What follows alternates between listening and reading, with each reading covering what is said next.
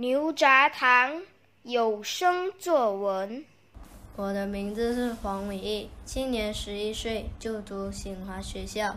我的作文题目是《我的一天》。近来，学校都因为新型冠状病毒而关闭，许多人都待在家里，我也不例外。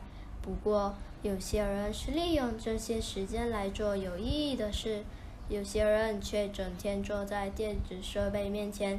今天，我来告诉大家，我都在家里做什么。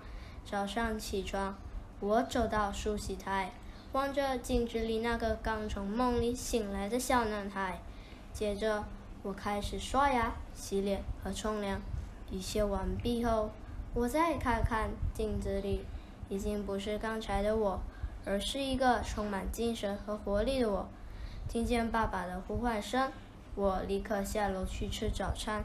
早餐有面包、半生熟蛋和一杯饮料。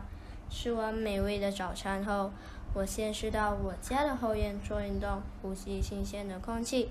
新的一天开始了，我走进书房，开始温习功课和阅读书籍，以免我成为井底之蛙。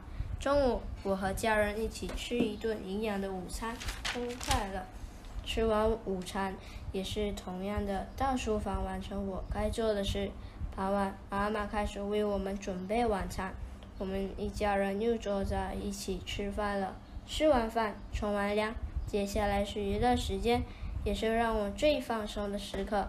我打开电视机，看看里头的节目，仿佛自己已经沉醉在里头了。